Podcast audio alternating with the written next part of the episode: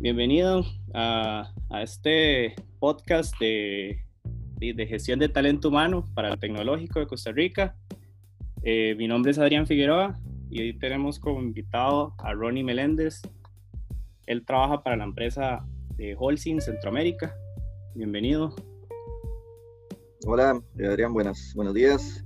Es un gusto poder ayudarte con, esta, con este podcast y, pues bueno, creo que para, para iniciar me presento como, eh, mi, nombre es Ronnie Meléndez Araya, yo soy ingeniero en seguridad laboral e higiene ambiental, eh, tengo una especialización también en la Universidad de Quito, en Ecuador, eh, en gestión de salud y seguridad y una certificación en NEBOSH de Inglaterra que también tiene que ver con esta con este, con este tema específicamente. Eh, tengo 20, aproximadamente 22 años de experiencia en el ámbito de la salud y la seguridad. Eh, mi puesto es gerente de salud y seguridad y seguridad física para eh, Holcim Centroamérica. tengo a cargo las operaciones de los tres países, que son en este caso Nicaragua, Costa Rica y El Salvador, y eso implica aproximadamente mil empleados entre los tres países. Son bastantes bastante. Sí, tengo 14 años de trabajar para Holcim. Eh, de esos 14 años, 5 estuve como expatriado en Ecuador a cargo de las operaciones de expansión de, eh, de Ecuador. Y desde el 2015 que regresé a Costa Rica ya como, como gerente primero del país eh, en el área de salud y seguridad y ya después desde noviembre del año pasado como gerente para Centroamérica. Claro, me imagino que ahora tu puesto siempre ha sido de gran importancia, pero con esta nueva y con todo esto de la pandemia tomó mucho más valor. Porque sí, definitivamente. Eh, gracias a eso, a eso pues, eh, y puede que las operaciones no se caigan. Sí, definitivamente. Eh, bueno, sí te, puedo, sí te puedo comentar para en lo que es Holcim, el, grupo Lafarge Holcim, que es el grupo, el consorcio al que pertenece Holcim Costa Rica y el Cluster Centroamérica, eh, es un grupo eh, que abarca 75 países a nivel mundial, somos eh, más de 90 mil empleados en todo el grupo y eso pues claramente nos pone en una condición de que ser una operación de muy alto riesgo, ¿verdad? es una operación intensiva en, en diferentes riesgos asociados a la producción de cemento y eh, esto también eh, hace que el tema de salud y seguridad sea eh, sumamente relevante, ¿verdad? Al ser una, una, empresa de alto riesgo por el tipo de proceso que tenemos y teniendo como principal o como core o como, como prioridad la salud y la seguridad de los trabajadores y que está por sobre todas las otras cosas, pues el tema, el puesto como tal es un puesto que siempre ha sido bastante relevante, pero hablando de la pandemia específicamente, hay un tema importante acá. La, la organización definió eh, como prioridades dos cosas, salud y costos. Lógicamente, como cualquier empresa que salir bien parada de la, de la pandemia, esas fueron las dos prioridades. en primer lugar, salud y después costos. Lógicamente no podemos, eh, no podemos eh, operar si tenemos a nuestra gente enferma. Y, y, el tener la gente enferma implica que podríamos tener un cierre de operaciones. Entonces, lógicamente, pues eso tiene que ser súper importante y pues en ese sentido sí podría decir que en este momento em, la, la, posición de todo el equipo de salud y seguridad que tiene la compañía en Centroamérica ha sido relevante para garantizar continuidad de negocio, ¿verdad? Y, lógicamente pues tener los protocolos suficientes eh, para que podamos operar de una forma tal que no tengamos enfermos dentro de nuestra operación y que algún ministerio eh, o ente gubernamental en cualquiera de los países donde que nos operamos eh, pueda, nos pueda hacer la operación. ¿verdad? Claro, y me imagino que ustedes como departamento, como área, son los encargados de hacer esos protocolos y presentarlos ante el Ministerio de Salud en, en este caso. en este caso, eh, bueno, hay, tal vez para ponerte en contexto, hay un grupo a nivel global en la Holcim que se encargó de diseñar todos los protocolos corporativos. Esos protocolos nos los enviaron a todos los países y en nuestros y cada país lo que hizo fue desarrollarlos y eh, customizarlos a el, al, el, entorno en el que nos movemos. ¿verdad? Hay países eh, como Italia, como Francia, que estuvieron muy afectados, como China, donde, donde esto estuvo muy complejo. Eh, ahora estamos en el centro de la pandemia en Latinoamérica y pues todos esos protocolos que fueron enviados desde el corporativo nos tocó a nosotros la implementación y lógicamente la aplicación en campo. Eh, es, es, nuestra, es nuestro, digamos, nuestra función garantizar que esos protocolos se implementen a través de lo que se llama un equipo de crisis o un BRT o Business Resilience Team, que es el equipo gerencial que se encarga de garantizar que los protocolos que vienen del grupo de salud y seguridad en el tema de la pandemia eh, se apliquen. Perfecto, sí, sí, sí, es de todo un trabajo en conjunto, desde la parte de, la gerencia de altos mandos hasta la parte más operativa. Eh, totalmente, esto definitivamente esto no camina si no tiene el apoyo del top management de la compañía. Eh, ¿Por qué? Porque hay mucho, mucho, mucho que hacer, eh, hay mucho recurso que disponer, mucho tiempo de profesionales metidos en esto para garantizar que los protocolos funcionen y pues no tenemos en ningún en ninguno de los tres países, hablando por mi caso en Centroamérica, una situación en la que nos hemos, eh, hayamos estado en riesgo de que nos paren la operación por eh, no tener protocolos suficientemente robustos. Al contrario, eh, se nos ve como un benchmark. varias empresas se nos han acercado para conocer qué es lo que hacemos nosotros. hace poquito le hicimos un webinar al tecnológico desde la Escuela de, Salud y Seguridad del TEC, de Ingeniería en Seguridad Laboral e Ingeniería Ambiental. Eh, en el CEFIA también, el Colegio de Ingenieros eh, y Arquitectos, presentamos también nuestras buenas prácticas y hoy, eh, particularmente hoy, voy a presentar en un webinar de 3 y 30, 4 y 30 en el Instituto Nacional de Seguros, donde vamos a, presentar qué es lo que vamos a hacer de aquí en adelante para convivir con el COVID como un riesgo operacional como cualquier otro. Sí, se está viendo como una empresa, una empresa líder en, en, algo nuevo, porque esto tiene tres meses, o cuatro, digamos. También quería, quería que habláramos un poco, bueno, me comentaste de que el 40, cerca del 40% de, los colaboradores están trabajando desde la casa.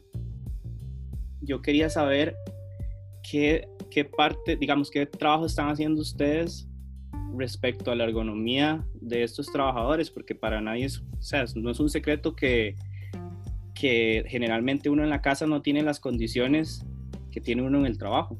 ¿Cómo están haciendo para ayudar a los colaboradores en esta parte? Sí, lógicamente lo primero es apegarnos a los reglamentos locales del Ministerio de Trabajo de los países donde operamos.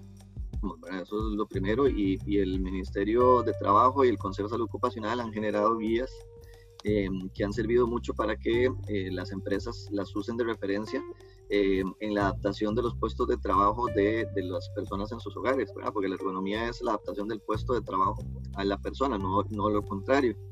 En este caso, eh, nosotros lo que hemos preparado son guías básicas para, eh, para que los colaboradores, en la medida de lo posible, adapten su sitio de trabajo a una condición lo más adecuada posible.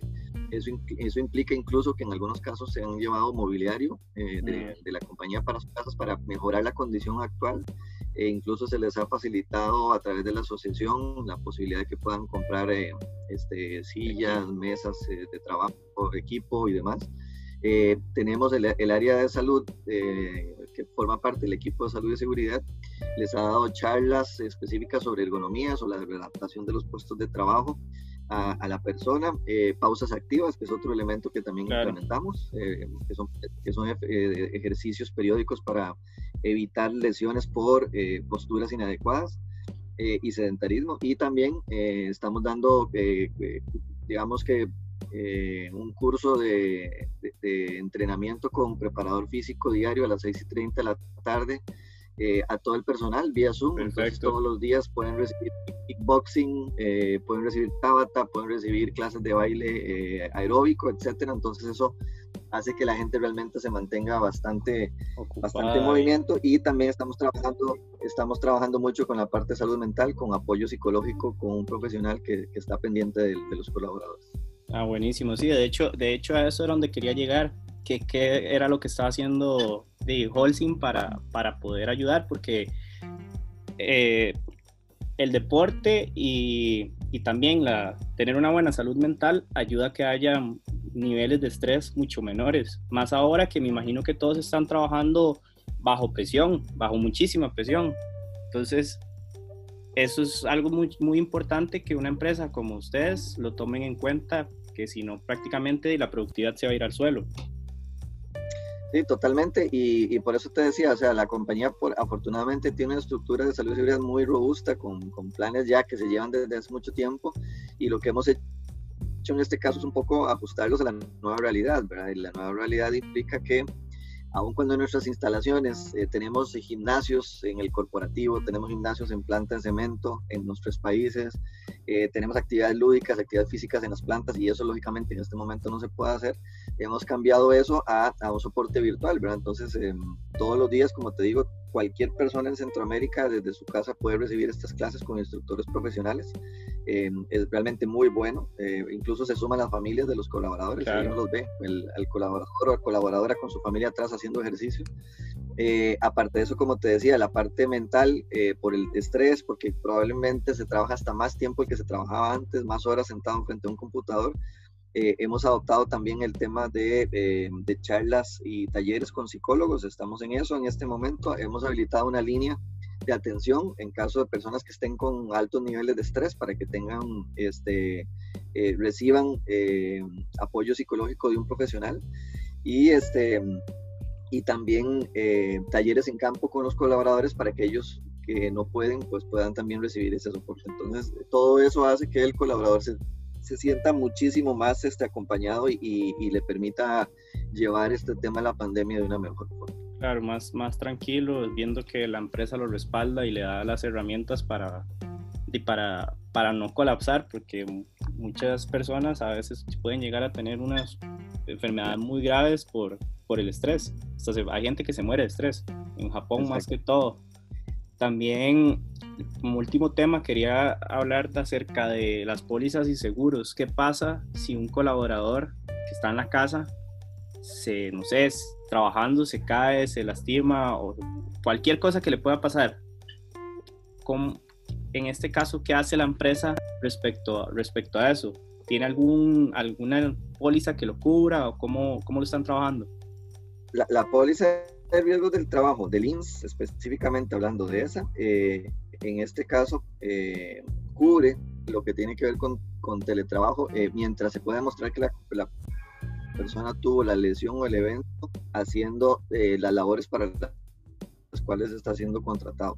¿verdad? Si la persona tuvo un evento, eh, se fue a jugar bola con su hijo en algún momento de la jornada laboral y tuvo un, un, accidente en ese momento, en ese caso eh, no lo cubre, pero mientras esté la persona trabajando eh, esté, esté haciendo sus tareas y ocurre el evento como tal, eh, es, parte de la cobertura porque es un riesgo ocupacional en, un, en, una actividad aprobada por la compañía por teletrabajo en la cual hay un, consentimiento firmado de que el patrono y el, trabajador están de acuerdo en hacer la actividad bajo ciertas reglas que están definidas. De, de, de lógicamente un puesto adecuado, un puesto que, cu que, cumpla con los requisitos mínimos para hacerlo de forma segura y sin alterar su salud. Eh, aparte de eso, pues la compañía tiene seguros médicos privados que también apoyan en ese sentido en caso de que tuviéramos algún evento. Perfecto, no, no, entonces sí, el trabajador tiene todo el, el 100% de respaldo de la empresa y, y eso, yo estoy seguro que, y que eso les da muchos resultados a nivel, a nivel de producción, porque el, el trabajador va, va a sentirse identificado, va a tratar de dar el, de lo máximo de, de, él por la empresa. Totalmente, así es, eh, definitivamente entre, entre, más apoyados se sientan ellos, pues lógicamente más productivos son. Buenísimo, ¿no? Más bien, sería todo, Ronnie. Muchas gracias por tu, por tu ayuda. Y la, la verdad, y espero en algún momento que un, si uno tiene una empresa, tener que, y que aplicar eso y que al, al trabajador y que el trabajador se sienta parte de la empresa y respaldado, que siento que es como lo más importante. No, con mucho gusto, definitivamente, bueno, yo yo ya que tengo casi 20 años de estar en esto, definitivamente eh, me queda absolutamente claro que la producción está totalmente ligada a el bienestar de los colaboradores, eh, gente que está bien en su empresa es muchísimo más productiva porque se, se, enfocan en lo importante que es producir y no, y no estar en modo supervivencia, ¿verdad? Entonces, claro. definitivamente eso es un mensaje completamente eh, claro y, y, que tenemos que tener presente cuando, cuando estemos en, en, en nuestros centros de trabajo a la orden. Muchas gracias, Ronnie.